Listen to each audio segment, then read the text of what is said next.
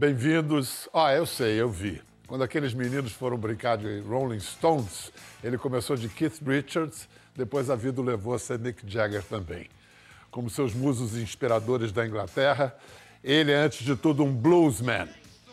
Quando o rock Brasil raiou a liberdade dos 80, ele lançou seus primeiros raios no circo voador, o do Arpoador, onde tudo começou. Em 15 de janeiro de 85, enquanto em Brasília um civil se elegia presidente pela primeira vez, depois de 21 anos de milicos, ele estava no palco do Rock in Rio inaugural com seus Stones tupiniquins, o Barão Vermelho. Agora vambora! Estamos, meu bem, por um dia nascer feliz. As cordas de sua guitarra fizeram a cama para Cazuza deitar e rocar a vida que ele sempre quis. Quando o poeta foi voar solo, era simplesmente natural que o guitarrista herdasse o microfone. Seguiu no vocal do Barão pelos 32 anos seguintes. O poeta está vivo com seus punhos de vento. De 17 para cá, a trilha Voo Solo já tinha começado em 2001, mas que refinou, levando seus blues e rock na direção de uma música brasileira, adulta, urbana, versada nas dores de amor. Carreira solo, mas longe de solitária, plena de parcerias com sambistas e roqueiros. Em seus shows, ele bate uma bola com banda completa e também com seu novo trio num lance eletroacústico. Todas as honras ao cantor, compositor, contador e construtor de histórias, o sempre bluesman Frejá! Eu procuro um amor que ainda não encontrei. Diferente de todos que amei.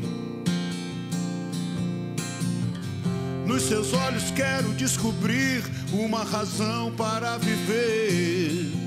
E as feridas dessa vida eu quero esquecer. Pode ser que eu a encontre numa fila de cinema, numa esquina ou numa mesa de bar. Procuro um amor que seja bom pra mim.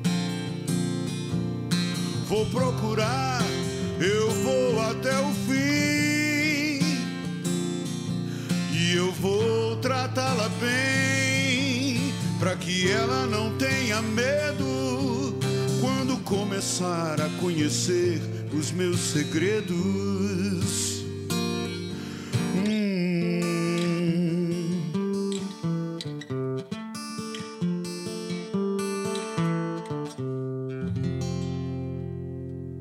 Frejá, você cantando, fica evidente que você cada vez gosta mais de cantar, né? É, é, um, é um prazer que eu fui descobrindo com o tempo, assim, porque é, a, a coisa de cantar veio para mim quase como um. um assim, Uma herança maldita do Cazuza.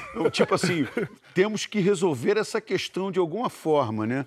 E, assim, o fato de eu já ser o compositor das canções e tal facilitou muito para que eu fosse a pessoa ali, né, cumprindo esse papel. Mas com o tempo eu comecei a gostar cada vez mais e, e uma coisa que eu nunca quis abrir mão era de tocar e cantar, né? Que é- esse é um barato. E aí por isso que muitas vezes quando as pessoas, eu adoro vários cantores, mas quando as pessoas falam para mim assim a referência maior, aí é sempre o Hendrix por causa da coisa de tocar e cantar. E, e cantar assim, ter uma coisa musical no instrumento que você está tocando, não ser só um acompanhamento básico, né? Então, é, e, e, ao mesmo tempo, cada vez mais prestando atenção nos grandes cantores, descobrindo essa. Brasileiros? Brasileiros e estrangeiros. Eu gosto de, de música internacional e brasileira da mesma forma, assim. E eu acho que, é, para mim, é, assim, eu adoro Frank Sinatra. Acho top de linha, né? Mas, ao mesmo tempo, também tem o Otis Redding. Ao mesmo tempo, tem o Melodia, tem o Tim. Né? Mas todos Caetano. esses aí, tirando o Frank Sinatra, que é uma liga à parte, esses outros são todos meio aparentados num soul, num black É, music. exatamente. Mas é porque essa, para mim, é, é a escola que eu gosto. Assim. É curioso isso porque é, quando eu, justamente no momento que eu comecei, que, que eu comecei a cantar no, no Barão, eu fui fazer umas aulas com uma professora e naquela época, assim, basicamente todos os professores de canto eram professores que- de canto lírico, né? Que é uma parte do canto que não me agrada muito, particularmente, né? sem Acho que preconceito. dá técnica, Sim, né? é, a técnica toda do canto está baseada ali nessa escola. E aí ela começou a pedir para eu trazer coisas que eu gostava de ouvir é, para ela me ajudar. Líricas ou populares? Não, populares. Não, populares. Para eu tra- trabalhar com ela ali. Aí um dia eu trouxe um Chico Buarque, no outro dia eu trouxe um Simon Garfunkel, aí um dia eu levei um Muddy Waters. Aí ela falou assim, pô, mas esse cara canta todo errado, eu nunca mais voltei. Eu falei, pô, se ele Pô, canta errado, que é assim que eu quero. É esse aí que eu quero. Esse, para mim, é, o, é, o, é a, a referência. Mesmo porque cantar certinho não é, Não, é garantia por- de é- nada. É, mas é porque a- a- ali não tinha técnica nenhuma, né? Uma coisa muito mais visceral. Aí você tem que entender como é que ele faz para soar aquele visceral, porque ele fazia aquilo e de repente ele não ficava sem voz nem nada. Então, quer dizer, ele também tinha a técnica dele lá. De Diz que forma. quando o John Lennon foi gravar Twist and Shout, ele, foi um take só, porque ele ficou sem Ah, voz é. de gritar. Que é lá em cima, né? É lá em Gritando, cima, é. né? É. É lá em cima. Mas no seu caso, falando em lá em cima, quando você herdou o, o- o repertório do Barão para você, Cazuza era um tom. você é um tom mais não, grave. Os mesmos tons, mesmos Mesmo tons. tom? Mesmos tons. É curioso que, por Você tem a exemplo. voz mais grave. É, o timbre é um pouco mais grave, mas você sabe que, curiosamente, outro dia eu achei uma fita de 88 de uma música que eu tinha feito com um amigo, e aí eu ouvi e eu fiquei na dúvida se era eu- com o Sérgio Serra, que foi que, do traje, tocou com o Barão também, e a música, eu comecei a ouvir e falei assim. Cara, eu acho que é o Cazuza está cantando. Mas eu falei, mas não pode ser, porque a música é minha com o Sérgio, não tem nada a ver com o Cazuza. O Cazuza já tinha saído do grupo. Aí eu falei, sou eu. Como funcionava você e Cazuza? Você trazia as harmonias, melodias, as propostas musicais? não, sempre a letra vinha Isso é uma antes. coisa muito interessante, porque eu estava vendo uma entrevista do Elton John e ele estava falando que ele descobriu que ele fazia música sobre letra. E, e um dia ele foi compor com alguém e a pessoa foi compor com ele, e o cara era o eletrista e ficava esperando ele fazer a música. Ele falou, mas eu nunca trabalhei assim. Eu sempre trabalhei de outro jeito. E ele descobriu que, basicamente, todo mundo lá nos Estados Unidos fazia o contrário. E eu acabei descobrindo isso também. A música brasileira, ela é construída de músicas que foram letradas. Então o cara faz tim, e o passarinho viu, não sei o que lá. né? Então, e eu e Cazuza não, a gente fez o contrário, porque a gente não sabia como é que era, a gente aprendeu junto. Então ele escrevia umas coisas, ele tinha as coisas que ele escrevia no papel, ele me dava, e aí eu levava para casa, no dia seguinte eu acordava ele de manhã e falava, ó, tá aqui a música. Tal. Aí ele pô, ficava eufórico, ele, impressionante a alegria dele quando a gente fazia música. Eu também fico muito feliz, mas ele ficava eufórico, assim, queria ouvir aquela música milhões de vezes. E aí a gente gravava num gravadorzinho que ele tinha, e aí depois ia para a praia. Você. Primeiro o trabalho, né? claro, depois o lazer. claro. Não, primeiro o lazer, depois o trabalho, na praia. É verdade. A gente, por exemplo, se tem uma música minha do Feijão, a minha do Maurício, a minha dele. A gente chega no, no- no ensaio, cada um dá uma opinião. A gente sai briga, sai pau, entendeu? Que ele quer uma bateria de um jeito, o- ele quer o baixo do outro, aí a gente É, quer o o ritmo na da letra. realidade é no arranjo mesmo, né? É. Porque a, A composição... a composição é, é- chega a ser simples. Compo- Composição é, eles mandam a música, eu faço a letra ou vice-versa. É. Eu, faço, eu faço as letras quase todas, 99%. E essa coisa de fazer a letra, você se baseia muito na sua própria experiência, né? É, eu sou totalmente é autorreferente.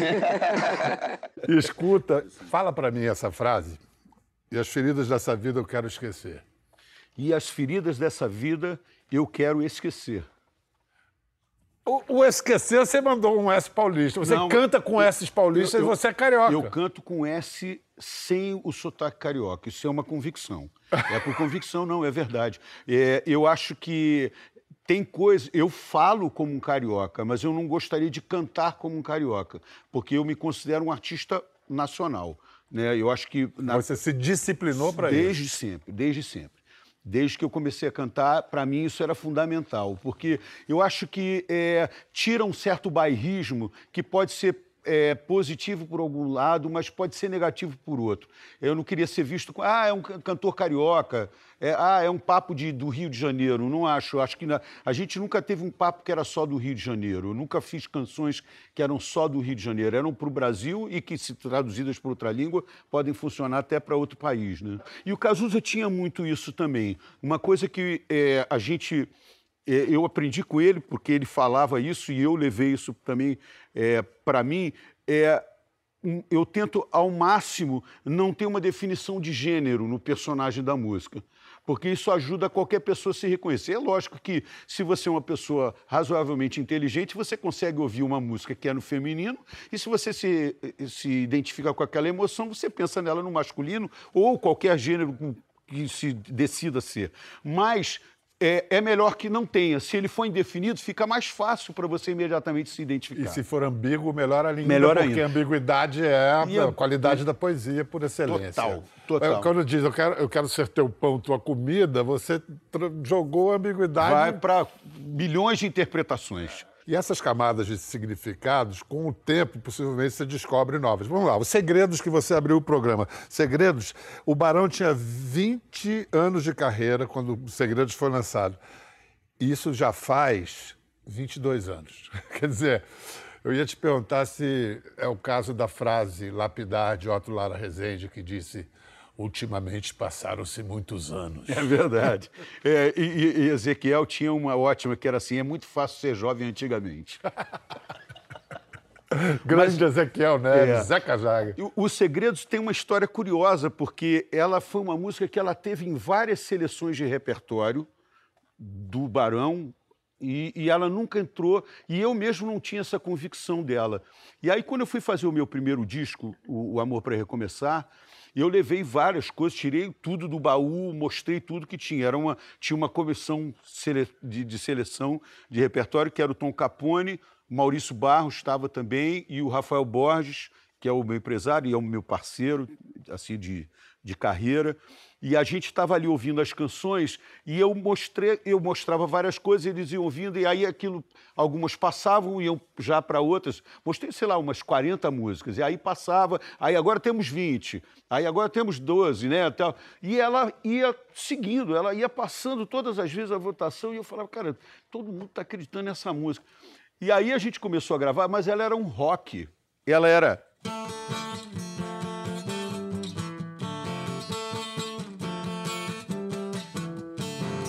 Eu procuro um amor que eu ainda não encontrei. E aí, a gente estava assim, tentando fazer aquilo ali, eu estava achando aquilo não ia dar certo. Falei, cara, vocês estão acreditando nessa música? Eu não sei porque vocês estão insistindo nisso. Aí, de repente, o Tom Capone falou assim: cara, essa música tinha que ser uma balada. Aí, quando ele falou isso, eu falei, eu lembrei imediatamente de uma balada do Lenny Kravitz e falei assim: põe essa música que tem do Lenny Kravitz, que é esse andamento, a velocidade dela. Aí ele tocou a música, a gente fez um, dois, três, quatro. Procuro um amor que seja bom pra mim. Vou procurar, eu vou até o fim. E eu vou tratá-la bem, pra que ela não tenha medo. Começar a conhecer os meus segredos. E aí, cara, a gente, eu imediatamente percebi a força que a música tinha. Você vê como é que o andamento fez toda a diferença para mim, que sou o compositor da música. Imagina para quem estava ouvindo antes e, e passou a ouvir ali, ela se transformou. Muito doido isso, lindo, né? lindo isso. Escuta, você ficou combinando a carreira solo com a do Barão durante muitos anos É em verdade. paralelo. Até que ontem, em 17, vocês abriram. Sim. E segundo a imprensa especializada, televisiva e radiofanada, expressa, escrita, televisada, o Barão acabou por diferenças de visão. Que visão? É, é porque eu, eu, assim, foi realmente uma questão de visão, porque eu gosto muito dos meninos todos, a gente tem uma relação de amizade e, e até de, de poder trabalhar, produzir canções de uma outra forma. Mas eu acho que a gente fez todo tipo de disco que a banda podia fazer. A gente fez disco acústico, a gente fez disco muito rock, a gente fez disco mais acústico, a gente fez disco eletrônico, a gente fez disco de intérprete. Então, assim, eu não via caminhos autorais novos para a gente ficar dois meses dentro de um estúdio que nem loucos produzindo um disco novo. Eu achava que a, banda tinha chegado num patamar celebratório. A gente tinha que sair de uma forma parecida como os Titãs estão agora fazendo. Faz um evento. Faz um evento, você sai, e aí, por exemplo, os teus fãs que a vida inteira gostaram de você, acompanharam a tua carreira, falam, cara, agora eu vou lá rever aqueles momentos que são tão preciosos para mim. A garotada que ouvia os pais ou os avós falando, fala, pô, agora eu vou lá ver o que está acontecendo. E, e aí, isso para mim era, era a maneira do Barão voltar para a estrada, né? Era, era a maneira da gente estar de volta e fazendo um, um espetáculo lindo, num, sabe, com um patamar grande e não ficar disputando o mercado dia a dia com as novidades do momento, que são coisas que às vezes são fugazes e que não, você, a- a- naquele momento, você é uma, uma mosquinha e o cara é um gigante. E, e é- isso não vai ficar assim durante muito tempo, porque você tem uma obra, tem uma, toda uma trajetória. Então, a Mas minha essa era a sua visão. A essa é visão a deles visão. foi outra. Eu não quis. E, e a partir de um determinado momento eu comecei a perceber que essa minha visão é que estava segurando todo mundo que estava querendo ir para a estrada. E aí eu fui voto vencido. Para não fazer uma coisa que eu não queria fazer, eu preferi sair. Né? Vamos lá, agora, o ano passado, se falou a beça dos 40 anos do Rock Brasil, que a Sim. gente viveu intensamente. E que, a meu ver, foi a celebração da liberdade de expressão que voltava. É né? verdade. A gente estava esperando os velhos artistas virem com alguma coisa que estava nas gavetas, não, veio a garotada, Veio botou para quebrar e o Rock Brasil. Um papo muito forte. né? Isso. Qual que você acha que foi a grande contribuição da sua geração para a música brasileira? Eu acho que tem dois, dois aspectos fortes. Eu acho que a gente trouxe uma música urbana, né? porque o Brasil, naquele momento, ele é um Brasil muito diferente do Brasil de 64, onde você ainda tinha uma população fora dos grandes centros. rural. Né? Você tem essa coisa, essa cultura urbana muito forte e, e jovem, porque é, assim, o último momento onde você vê uma coisa de jovem falando para jovem é 67, 68. Dali em diante, os nossas grandes referências são pessoas mais velhas falando para as pessoas mais jovens. A outra coisa é a tecnologia. É, quando a gente veio tocar, quando a gente começou a tocar, mesmo os grandes medalhões da música brasileira tocavam com equipamentos é, pífios, pífios. Assim, a gente Tinha uma coisa meio é porque também displicente. é, eu acho que tem uma mistura do seguinte: ti- tinha as restrições de importação que a gente ainda enfrentou, mas que o Brasil tinha, que a Argentina, por exemplo, nunca teve. Os, os argentinos sempre tiveram equipamentos de melhor qualidade do que, a- do que a gente aqui. Tinha a questão de que a música brasileira é muito majoritariamente acústica. Então ela não precisa tanto de sonorização como uma guitarra elétrica que não tem som nenhum se você não ligar ela no amplificador. Né? Então eu acho que essa geração da gente veio com isso. E quando vieram os grandes festivais, aí veio a tecnologia de sonorização mesmo, os grandes PAs, os equipamentos de som para público. Né? Então acho que a geração da gente trouxe essa estrutura de festival que hoje você vai assistir um festival e, a- e hoje não, não se traz equipamento de fora, nenhum grupo traz equipamento de fora de. de- Porque sabe que porque vai encontrar aqui Brasil o já estado tem da isso. arte. Inclusive, É. própria, uma das firmas brasileiras é que, é que varre praticamente a América do Sul toda. Né? Então, a gente tem hoje essa, essa mudança claramente é por causa da minha Em geração. suma, renovação e modernização vocês Exa- trouxeram. exatamente. É isso. Vamos lá, vamos apreciar um vídeo histórico aqui. Vamos lá. Reza a lenda que é a primeira aparição na Globo do Barão. Não sei se é na Globo, no Fantástico, certamente. Não, é- deve ser da Globo, sim. Outubro de 82. Billy Negão. O ritmo, a alegria, a irreverência de um conjunto jovem que está fazendo o maior sucesso de público e de crítica. O grupo Barão Vermelho, Billy Negão.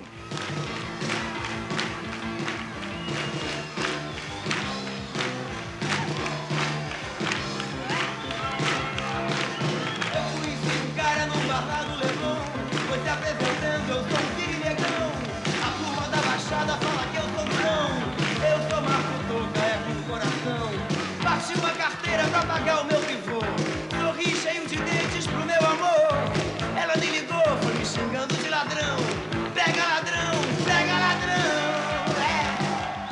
Bom, reza a lenda, Frejá, que essa edição picotada aí e tal não foi muito premeditada, foi mais para diminuir a presença do Cazuza. Por É, quê? é engraçado que eu, agora, a- assistindo assim, eu não tive as cenas que estavam mais marcadas na minha cabeça, que era aquela era uma lente grande angular, o olho de peixe que eles chamam, que é aquela lente que distorce, quanto mais próximo você está da lente, e no caso do cantor, o câmera normalmente chega bem perto para fazer, e ela deformava a cara do Cazuza. E nessa época, alguns diretores do Fantástico estavam muito chateados com o João Araújo. Por quê? Porque quando os diretores do Fantástico faziam clipes para os artistas de outras gravadoras, eles ganhavam dinheiro para fazer. E clipes. pra Som E Livre, pra não. Livre eles não podiam ganhar porque a Som Livre era, Era da da própria casa, Globo. é. Então eles não podiam. E a Som Livre tinha grandes medalhões que para eles eles falavam, pô, se aquele pequenininho tá pagando para eu fazer o clipe, pô, vem um medalhão da Som Livre e eu não ganho nada. Cadê meu jabá? Exata- exatamente. E aí ele foi se vingar em cima do Cazuza. Você vê que, de repente, as pessoas dizem, não, o João facilitou a vida. Pelo contrário, é esses obstáculos é que a gente encontrava no começo da carreira. Escuta, essa música não é sua, é do Guto do Goff e do do Maurício. Maurício Barros. E o Cazuza pegou a, a- a letra original do Billy the Kid e transportou para aquele Isso, universo. já, isso foi o primeiro momento que a gente percebeu já a, a- capacidade dele da escrita, assim. Pelo menos para mim, é, o fato de ele pegar uma letra que era uma coisa de um personagem de faroeste e trazer para o Rio e trazer para uma coisa da Baixada, eu achei assim brilhante. E, e aí depois, até foi um dia na casa do Dé mesmo, a gente estava ensaiando e aí ele falou, poxa, eu escrevo umas coisas, pô, de repente a gente podia fazer umas músicas juntos. E eu falei para ele, pô, eu já fiz umas músicas com outro grupo que eu tinha lá, mas eram umas coisas qualquer, nada significativo. Pô, de repente a gente pode fazer. E aí a partir, ele já tinha o Down em Mim e tinha o Posando de Destaque. São as duas músicas que são dele, é, do primeiro disco. E aí a gente começou a fazer, tanto que o segundo lado todo do primeiro LP é, é Frejá e Cazuza, que é a partir dali que a gente começa a desenvolver a parceria mesmo. E já nessa adaptação de uma música do faroeste para a realidade brasileira, parece algo que é uma marca do, do, do Barão e sua, que é rock clássico, mas brasileiro. Brasileiro. Mas na época vocês não deviam ter consciência disso. Não, tínhamos sim. Tínhamos porque é, uma coisa que eu acho muito é, clara e, e, assim definitiva em relação a essa consciência é não ter o ié e ter o é. Isso já era uma coisa de trocar o ié do. Porque as bandas de rock. Peraí, mas que, década- em que música tem Ah, isso? tem vários. Tem é, vários. é, É. nada- é, nadando contra a corrente, só é, entende? presença Eu- É, pro dia, né? não é ié. As bandas de rock brasileiras da década de 70, todas elas cantam ié. E a Primeiro, gente- na década de 60, era Iê. É. Iê, Iê, Iê. É. Mas pra- a, gente, a gente já tinha isso como uma coisa bem consciente. E também, assim, eu, eu sou filho de um, de um, uma- um político nacionalista, entendeu? Então, Maranhense, mim, né? É, José exatamente, Frejá. maranhense. E, e, é- e essa, essa, essa cobrança de estar fazendo alguma coisa que fosse brasileira, para mim, já tinha e- e, é, muito forte. E nisso, os Novos Baianos foram muito importantes para mim. Pô, para todo Porque mundo. eles me explicaram onde é que a gente podia fazer rock dentro do Brasil. A Rita, lógico, e o Raul também, né? E, e Roberto e Erasmo. Mas, assim, naquele momento da guitarra, para mim, o Pe- ver o Pepeu tocando foi assim: ah, agora eu entendi onde é que a guitarra cabe aqui, né? Isso para mim Juntou foi... Hendrix com Exatamente, com do do Bandolim. Bandolim, Exatamente. exatamente. O, o seu pai chegou a torcer o nariz para o seu gosto roqueiro, Não, assim? não, não. Ele era do MDB, né? Sim, ele foi do MDB É, autêntico, depois foi isso. um dos fundadores do PDT.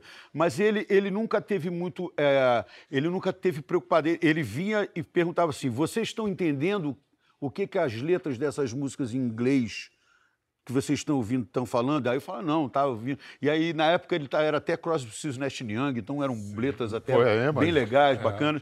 E, e eu lembro que um dia, ele, ele já deputado, ele chegou para mim e falou, pô, filho, você sabe que eu sou um político nacionalista e tal, e de repente as pessoas vão dizer que você faz uma música que tem a ver com o imperialismo, porque é uma música que tem influência americana. Eu falei, pai, você gosta de Beethoven? Beethoven é alemão, né? E aí ele falou, muito obrigado. Aí ele ficou Você me deu justificado. argumento, Ele se filho. sentiu justificado, porque ele sempre gostou de música clássica. Então, para ele ficou tudo tranquilo ali. Ele, ele foi assim, no momento que os meus pais estavam ali no começo, ele foi quem eh, me deu mais apoio no sentido de dizer assim: você quer fazer música, então vai estudar música. Né? Isso E antes você do foi para a arte, É, né? eu fui para a ProArte, mas eu, na verdade, pretendia estudar fora. E Sei. fiz, inclusive, tentei me inscrever numa faculdade nos Estados Unidos, mas o Barão pintou antes A resposta nunca veio, para dizer a verdade, a resposta da faculdade nunca veio.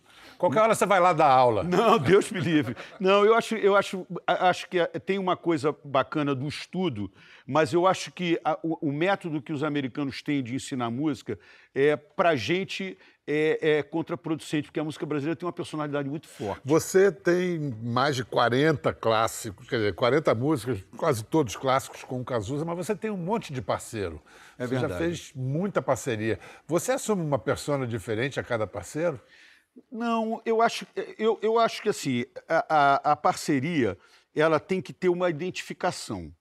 É, então, para mim, é, quando eu ouço as músicas que eu faço em parceria, eu nunca consigo só me ouvir nas músicas. Eu acho que claramente, quando eu trabalho com alguém, é, é, é, as duas personalidades estão ali presentes.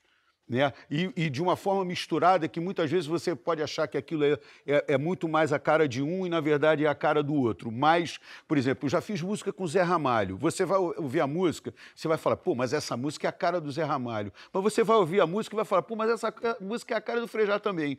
Eu acho que eu, eu consigo fazer é, esse equilíbrio das coisas é, se, se somarem, se encontrarem e não ficarem é, a cara de um ou a cara de outro, ou, ou- ah, parece que os dois se encontraram e, e juntaram as coisas. Não, vira uma coisa só, mas que você olha e fala assim, pô, mas eu vejo fulano ali e eu vejo Frejá ali também. Então, eu acho que isso, assim, e não acontece premeditado, é natural, é, é a forma de trabalhar mesmo. É natural se tem boa vontade. Você acaba de dar a definição mais bonita do que é um encontro entre dois seres humanos, um revelar o outro. Sim. Eu olho para você e me entendo através de você, você olha para mim e se entende através de mim. Isso e vira uma canção, cara. É. Que coisa mais bonita que É, isso? é muito, é muito bacana, porque eu, eu gosto muito de, tra- de trabalhar em parceria. Eu gosto mais de fazer música com os outros do que fazer música sozinho. Tanto que as minhas músicas são muito poucas as Mas músicas. que você eu é lento na. na- Ah, sou lento. Eu demoro às vezes. Ó, por exemplo, é, Poema é uma música que eu demorei muito tempo para fazer. Porque Quanto tempo? a Lucinha. Anos? Dois anos, pelo menos. Ah, então Caíme te bateu É, de longe. Não, mas eu tenho, eu tenho outras que demoraram até mais. É, mas, assim, por exemplo, agora eu fiz uma música, foi lançada uma música com o Henrique Portugal, do Skank. Ele está fazendo a carreira dele, e é uma parceria minha dele com o Mauro Santa Cecília. A gente, ele lançou agora em 2022. Essa música foi feita em 2003. E eu encanei com uma frase que eu não gostava e eu falava essa frase não me convence. E aquilo Qual era a frase? Eu não lembro da Ah, frase. pô, Eu não lembro da frase. E aí eu sei que eu um dia o Mauro me ligou e falou assim: "Roberto, porque o Mauro me chama de Roberto, que a gente foi colega de turma. Roberto, é, cara, essa música com o Henrique, ele tá querendo gravar. O que que você tá encrencando com essa música?" Eu falei: "Pô, Mauro, aquela frase ali, aquilo ali não me convence, cara." Aí ele falou: Mas é só essa frase? Vamos fazer aqui. Cara, a gente sentado, um no telefone, ele na casa dele, eu aqui. A gente em 15 minutos bateu, resolveu a frase e gravamos a música. Não é fácil aprender o perfeito. Não se sabe a duração do sofrer. O guarda-chuva é um objeto mal feito. Quando a chuva brinca de esconder.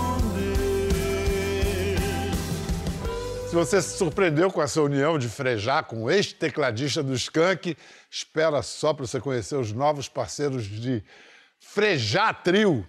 Spoiler, tem até filho na jogada. Vem cá, você. Seu disco mais recente, solo, é Ao Redor do Precipício, tem três anos. Você está compondo menos e fazendo mais shows agora?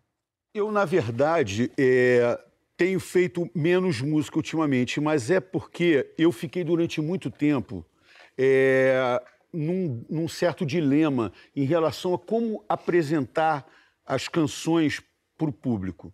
Do- assim, no período de 2008, é, que foi quando eu gravei o meu último disco, Intimidade Entre Estranhos. Aí depois eu fiz um disco ao vivo, que é o show do Rock in Rio, em 2011, que deve ter saído mais para frente, porque ele não saiu no mesmo ano. Mas aí é um disco ao vivo, é um registro de show. Eu fiquei muito tempo pensando como apresentar, porque você já tinha acabado, as lojas de discos já não, já não existiam mais. É, ninguém estava comprando CD. É, a pirataria estava muito forte, é, não existiam as plataformas ainda consolidadas. Eu falei, cara, como é que eu chego no público? Aí eu comecei a fazer uma coisa assim de lançar músicas de duas em duas, às vezes uma só, botava uma coisa nova e aí dava o nome daquela música para turnê e fazia uma turnê nova com repertório novo, com cenografia nova, com figurino novo e assim foi em 2013, 15, 17, até eh, que eu acho que 17 foi a última que eu fiz e que continua até hoje, ela vai tendo variações de repertório e, hoje é o Frejá ao vivo, que é o, é, o, nome. é o show que é o meu show com a banda, né? O meu show com a banda chama-se Frejá ao vivo. Porque você vai lá, vai assistir o Frejá ao vivo. Pronto. E aí vai ter todas aquelas canções que você imagina que vai ter num show do Frejá ao vivo. Já o eletroacústico é com o Frejá Trio. Exatamente. Aliás, vamos chamar os, os dois terços restantes do, do Frejá Trio na formação. Maurício Almeida! E aí, pô, bota aí uma claque. Na guitarra. Fala, Maurício, beleza? E, sim, é parente, Rafael Frejá, nos teclados e Aí, outras Teclados coisas. e violões. Teclados e violões. Rafael, qual é o parentesco aqui? É, eu sou pai dele. Ah, é? tá certo. Ele dá muito trabalho para educar, cara. É, Ele é meio teimoso, assim. Mas dá, a gente se dá bem. Cara, Rafael, foi a pandemia que juntou vocês? É. Porque você tinha a sua banda, Amarelo Sim, Manga. Sim. Na pandemia, eu, eu- a minha banda meio que parou, porque tudo parou, né? E a gente sempre foi uma banda de, de ficar se encontrando recorrentemente e construir tudo junto, assim. E a gente não funcionou muito, tipo, nesse esquema à distância, sabe? Uma coisa meio fria para o tipo de relação que a gente fazia. E aí surgiu o convite dele, de, de ele estava começando a surgir as lives, a gente meio que montou um repertório, só eu e ele, tinha umas programações, mas foi bem legal, foi aí que começou. A gente vai falar mais desse projeto eletroacústico mais amanhã, no programa de amanhã. Então, para dar água na boca em você aí de casa, entender do que, que a gente está falando, vamos ficar com uma versão incrível de O Poeta Está Vivo, em clima eletroacústico. Amanhã a gente se vê.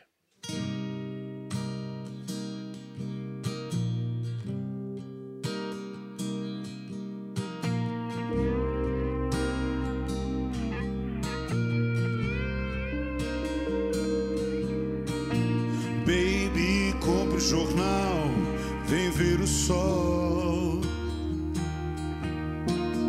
Ele continua a brilhar, apesar de tanta barbaridade.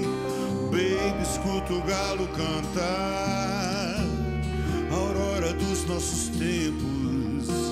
Não é hora de chorar, amanheceu o pensamento. O poeta está vivo com seus moinhos de vento a impulsionar a grande roda da história. Mas quem tem coragem de ouvir amanheceu o pensamento que vai mudar o mundo com seus moinhos de vento. Mas quem tem coragem de ouvir, amanheceu o pensamento com seus moinhos de vento.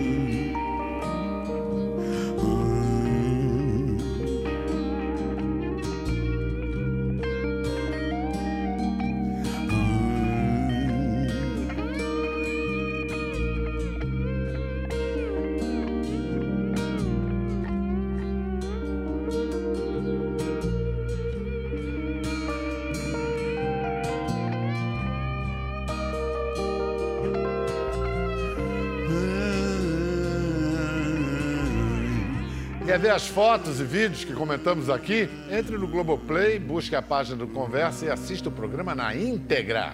Até a próxima.